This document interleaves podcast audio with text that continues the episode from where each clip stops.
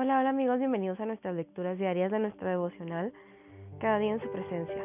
14 de marzo, su Padre Celestial. Nuestros padres humanos nos disciplinaban, pero Dios lo hace para nuestro bien, a fin de que participemos de su santidad. Hebreos 12, del 9 al 10. Usted tiene un Padre que le ama, protege y provee para usted, independientemente de la forma en que su Padre terrenal le haya tratado. Su Padre Celestial nunca le fallará, jamás le rechazará.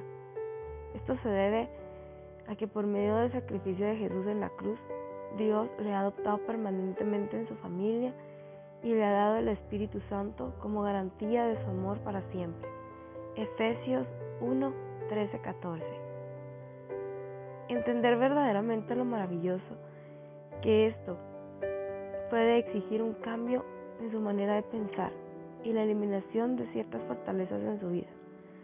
Por ello, su sabio y misericordioso Padre Celestial permite que usted atraviese circunstancias que le revelen su propio carácter defectuoso, le muestren la profundidad del amor divino hacia usted y le ayudan a confiar más en Él.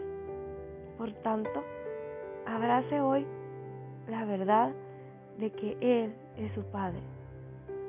En cualquier problema que esté enfrentando, Búsquelo para que le enseñe y le asegure que usted está en el centro de su provisión y amor perfectos, pase lo que pase. Padre, gracias por adoptarme en tu familia. Ayúdame a aprender todo lo que significa ser tu hijo amado. Amén. En su presencia recíbalo como su Padre. Recibamos al Señor y confiemos en Él. Quiero compartirles que eh, ahorita estoy pasando por esta enfermedad del COVID. Voy en mi quinto día de, de la misma y, y pues me estoy viendo tomada de la mano de Dios, esperando y confiando, teniendo en fe en que todo va a transcurrir con, con tranquilidad. Eh, no puedo decir que me siento al 100% bien, pero tampoco me siento extremadamente mal como otras personas.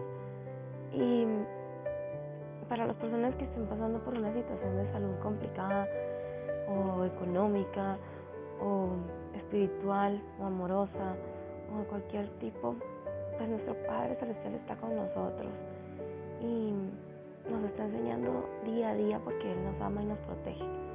Y Él nos va a proveer, así que no tengamos miedo de que vaya a pasar porque Dios está con nosotros para proveernos. Les deseo un excelente eh, y bendecido día. Hasta mañana.